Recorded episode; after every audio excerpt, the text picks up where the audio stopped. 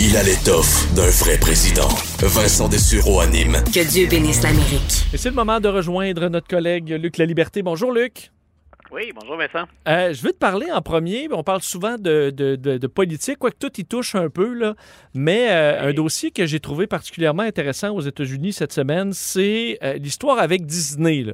Parce qu'il il y a le dossier des woke, là, donc ce phénomène dont on parle beaucoup, qui, et je dois dire, je pense qu'on va être du même avis, là, je suis un peu ambivalent par rapport au woke, parce que oui, il y, a des, gros dérapages dans ce mouvement-là, et aux États-Unis surtout, on a euh, ben, les médias euh, davantage de droite, les Fox News de ce monde, qui vont, euh, écoute, démoniser, diaboliser tout ce qui est woke au point où ça devient un peu les communistes d'aujourd'hui, à l'époque de la guerre froide.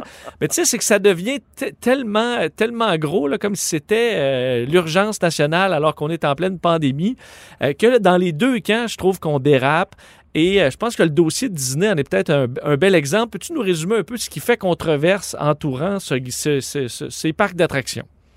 Oui, ben écoute, je suis vraiment content qu'on en discute parce que ça m'interpelle à, la fois la mouvance woke et la réaction. Euh, au, woke. D'ailleurs, qui réaction qui est devenue, tu l'as dit, hein, c'est on agite cet épouvantail-là assez rapidement. Et comme historien, mais ça m'interpelle parce qu'on s'exprime beaucoup, le, mouvement woke, c'est né autour de la question raciale essentiellement. C'est l'espèce de combat ou d'éveil qu'on a pour euh, mettre fin à ce qui reste ou à ce qu'il y a dans la discrimination raciale et la ségrégation. Donc, euh, ça, a toutes sortes de conséquences, incluant revoir parfois le passé ou même dans ses excès, ce que moi je considère être des excès, s'empêcher de parfois de, parler du passé. C'est une forme de censure hein, au nom d'une idéologie donc, euh, cette fois-là, on est vraiment dans la culture populaire et je pense qu'on exagère un peu l'attaque contre les woke. Euh, Disney, donc, qui, qui, est-ce qu'on peut faire divertissement plus grand public que Disney?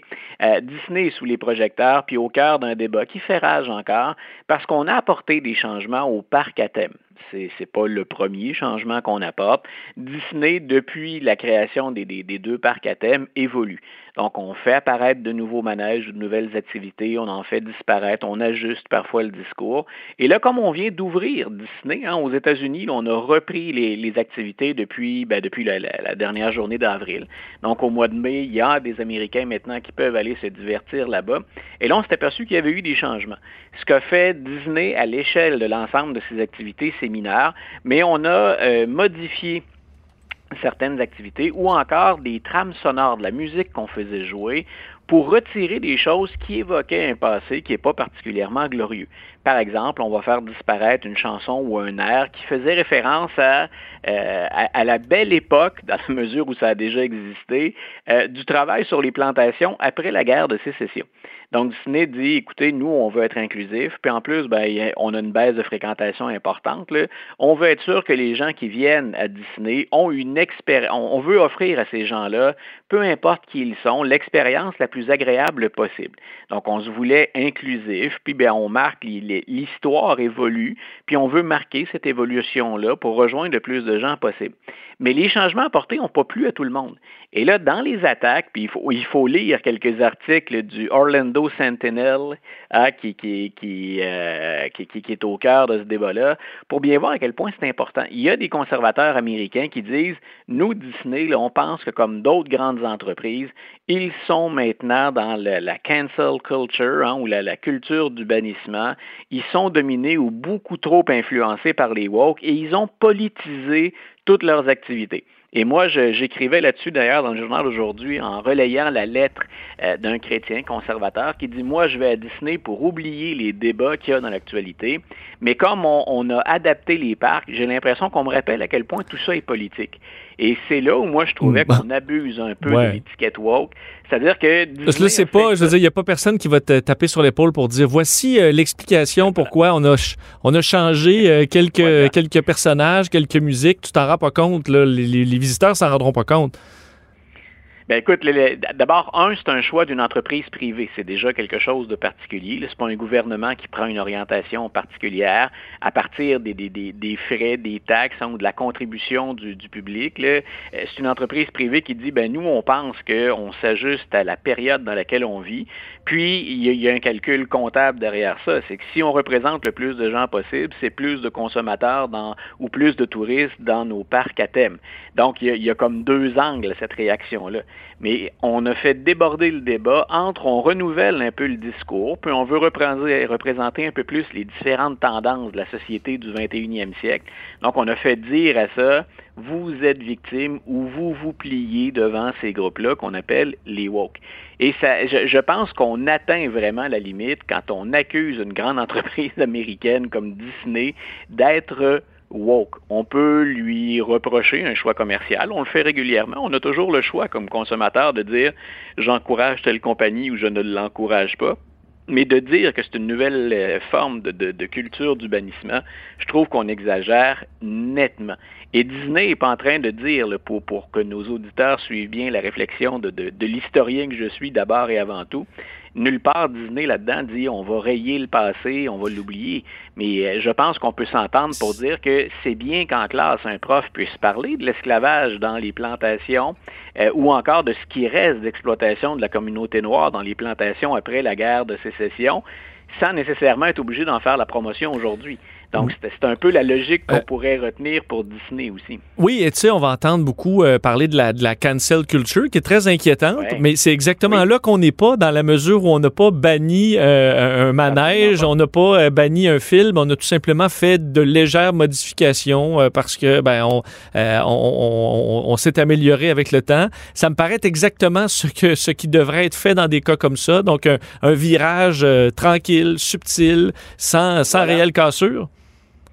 C'est ça, moi je, pense, et, Disney n'a pas intérêt non plus à diviser. C'est là où si on regarde une stratégie d'affaires, euh, Nike le fait par exemple.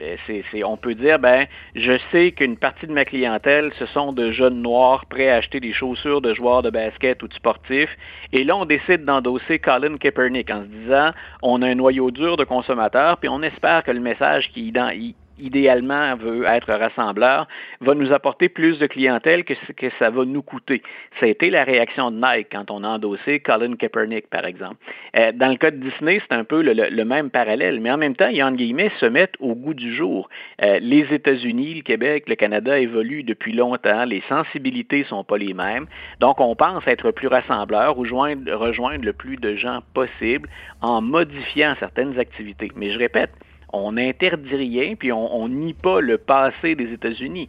Et euh, j'ai bien aimé une intervention d'une historienne de Boston, de Boston University dans ce dossier-là, qui dit, écoutez, le progrès et l'évolution, quand on fait la, genèse des parcs à thème de Disney, c'était la volonté même de Walt Disney.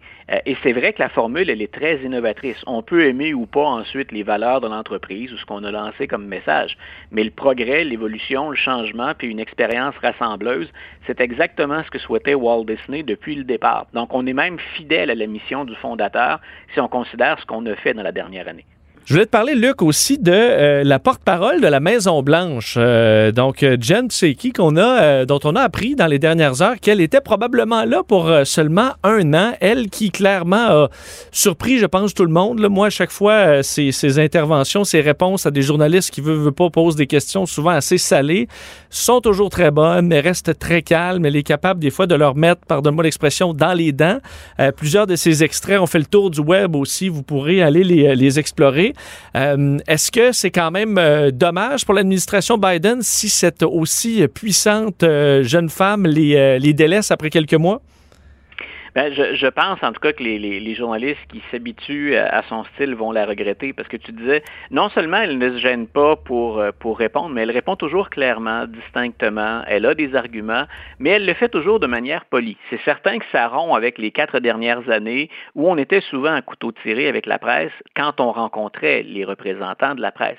Madame Saki, c'est quelqu'un qui avait déjà une expérience qui remonte à, l'administration Obama, euh, mais moi, ce qui m'impressionne, et là où on risque de s'en s'ennuyer d'elle. Mais on peut penser qu'on va préparer le terrain d'ici là. Donc, son départ serait prévu, pour janvier ou février l'année prochaine. C'est sa capacité, en bon québécois, on dirait, à se revirer sur un dixaine. C'est-à-dire qu'elle euh, le précisait dans une entrevue avec CNN plus tôt cette semaine. Euh, elle dit les actualités du matin, ce qui sort dans le journal ou ce qui apparaît sur les, médias, même en ligne le matin, c'est souvent même plus de ça dont on va discuter quand on arrive à une conférence de presse l'après-midi ou en fin d'après-midi. Donc, il faut pour une porte-parole la Maison-Blanche, pour ne pas être prise de court, mais répondre avec autant d'assurance, hein, puis avec autant d'arguments solides, on peut être contre son point de vue, mais elle répond très bien. Euh, il faut avoir une capacité d'adaptation puis une maîtrise des dossiers qui est drôlement impressionnante. Et moi, c'est ce qui m'attire énormément chez cette porte-parole-là. Je reculais dans le temps, il y en a eu de, bons porte-paroles, puis il y en a même qui ont défendu l'indéfendable avec aplomb sous Donald Trump, il faut le reconnaître aussi. Donc, euh, ces personnes-là étaient habiles euh, dans un autre, dans une toute autre approche, dans un tout autre style. Mais je, remontais, ça fait 25 ans, 30 ans que je couvre, m'intéresse à la politique américaine, il y a eu très, très peu de porte-parole qui ont eu cette efficacité-là avec la pression des réseaux sociaux puis de l'information continue. Donc, ça s'est toujours ajouté. Je trouve qu'on en a beaucoup sur les épaules et je répète, ça prend non seulement une expérience, beaucoup de contenu, mais une faculté, une capacité d'adaptation qui est hors du commun. Donc, jusqu'à maintenant, elle est vraiment en le visage puis la voix de la Maison-Blanche, parce que M. Biden n'est pas euh, particulièrement présent. Il ne s'est pas caché, mais on ne le surexpose pas non plus. Donc, c'est Psaki qui, qui prend tout euh, à sa place et qui est au front. Euh, je trouve qu'elle fait un travail qui, est remarquable. Donc, pensons que Mme Saki, qui a déjà été dans l'ombre, qui a déjà préparé des porte-paroles, ben, après avoir vécu un an de pression intense, elle va s'assurer aussi que son successeur, que peu importe qui ce sera, un homme ou une femme, euh, va être équipé pour être en mesure de faire le même travail. Mais c'est hmm. une candidature assez exceptionnelle, reconnaissons-le. Oui, parce que j'aimerais ça être capable de me. Des fois, tu dis, il y a quelqu'un qui t'en pose une bonne, puis tu te. Une fois dans le char, là, tu dis, j'aurais dû y répondre ça. Mais ça, ah, elle, elle a la rapidité d'esprit de le faire en direct. Maintenant, voilà, puis on le sait, à partir du moment où on a fait du direct un peu, puis tu en as fait, toi, beaucoup, euh, on, sait très bien que réagir au quart de tour, puis avoir la bonne formulation, puis le bon argument, euh, c'est pas toujours évident quand on fait ça à chaud. Moi, je l'ai pas vu être prise de cours une fois depuis, on dira que ça fait à peine trois mois, mais à aucun moment j'ai senti, puis elle a des médias qui sont contre elle ou qui tentent de la piéger. Jamais je l'ai senti prise de cours. Donc ça, ça prend un aplomb remarquable. Et je veux faire entendre un petit extrait d'elle qui a été parmi euh, ceux qui ont été euh, qui se sont promenés le plus, là, où elle euh, félicite un journaliste de Fox News pour son récent mariage avant de lui mettre dans les dents. On peut écouter un petit extrait. Thank and you, congratulations. And not to embarrass you, you got married. I did, yes. Well, Thank congratulations. Welcome back. Thank you. Thank you, Jen. Um, and then I've got one more. Um, why was President Biden the only world leader at the climate summit Zoom who was wearing a mask? Uh, because he is sending a message to the world that he is putting in place precautions uh, and continuing to do that as leader of the United States. And I don't know what setups they all had in their countries that may warrant some more reporting or not. Uh, but obviously, he had a pool there for portions. There were additional staff there, additional personnel, and uh, that's uh, the sort of model that we uh, try to keep ourselves to here. But I, I know the CDC's website and their guidance is that you can gather indoors with fully vaccinated people without wearing a mask or staying six feet apart. That's so. actually for in your private home. Uh, so it's not workplace guidance. And we still wear masks around here, just like you are all wearing masks. And we wear masks in our offices and continue to abide by that until that guidance changes. Ouh, alors effectivement, le journaliste de Fox News qui essayait de demander pourquoi à cette réunion, euh, le seul leader euh, qui portait un masque était Joe Biden. Il a dit, ben, tout simplement, il lance de un, un message au monde, de deux, il y a des gens de l'équipe technique qui sont là, on porte encore un masque. Et là, il sort, il sort même les papiers là, disant, ben, la CDC permet d'avoir de, de, des rassemblements sans masque. Il a dit, oui, mais ça, c'est à votre maison personnelle. Vous en avez un masque d'ailleurs en ce moment même. Alors, euh, c'était bien répondu. Je pense que je pense que Fox News, puis c'est leur jeu aussi, euh, je pense que Fox News va devoir affecter quelqu'un d'autre qui est mieux préparé que ceux qu'on a hmm. envoyés jusqu'à maintenant. Parce que non seulement la parole est là, mais elle a presque toujours un document prêt sur son bureau pour dire Vous voulez vraiment me parler de ça? Ben, c'est écrit là-dedans. Donc, c'est comme, allez faire vos devoirs, allez vous préparer, puis revenez me questionner après. Mais tu le dis, c'est la main de fer dans un gant de velours. Elle prend la peine de personnaliser sa réponse hein, en rappelant le, mariage récent de son interlocuteur. Donc, c'est pas impoli, c'est une Avec un beau sourire. Voilà. Mais en même temps, c'est, ben, écoute, arrive préparé, fais tes devoirs. Hmm. Euh, ça me fait penser à un prof qui répond à un étudiant. Ça nous arrive assez régulièrement. C'est, tu tentes de piéger le prof, ça va, mais prépare-toi mieux que ça. Donne-toi ouais, c'est ça. Tes couteaux, t'es assez affûté avec le temps quand même. Un mot en, terminant, euh, Luc, sur William Barr. Et on revient un peu à chaque semaine sur un proche de Donald Trump qui en arrache aujourd'hui. La semaine dernière, euh, ou le moins dans les deux dernières semaines, on a beaucoup parlé de Rudy Giuliani qui a eu la visite des, des avocats. Il y a eu Newsmax euh, et euh, ben, William Barr qui est euh, accusé par une juge fédérale d'avoir carrément menti pour éviter la diffusion d'une note liée à la publication du fameux rapport Mueller. Et on comprend que, et c'était une critique qu'on comprend qui, était fondée sur le fait que William Barr était beaucoup trop proche de Donald Trump, que son poste aurait dû lui accorder comme proximité.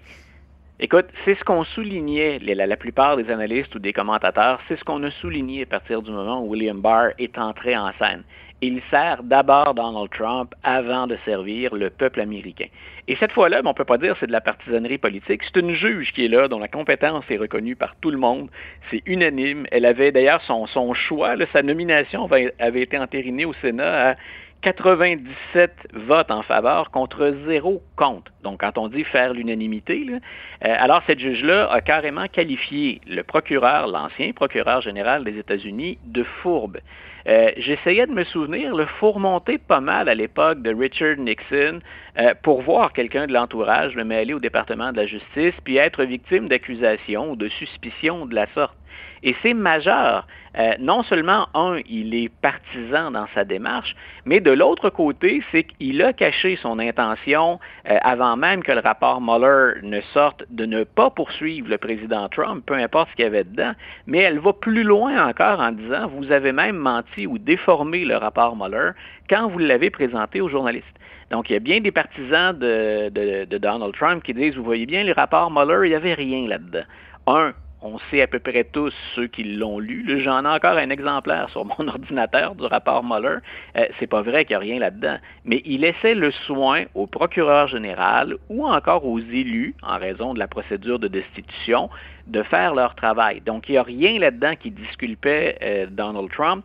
Et M. Mueller avait même pris la peine de le dire au moment où lui s'est adressé aux médias. Il n'a pas parlé souvent, mais on, on pourrait retrouver aisément l'extrait dans lequel il dit ça. Je ne le disculpe pas. Donc, c'est troublant qu'une juge intervienne pour dire il euh, n'y a rien qui devrait vous empêcher de, dévoiler la vérité, de révéler l'ensemble de la documentation aux Américains.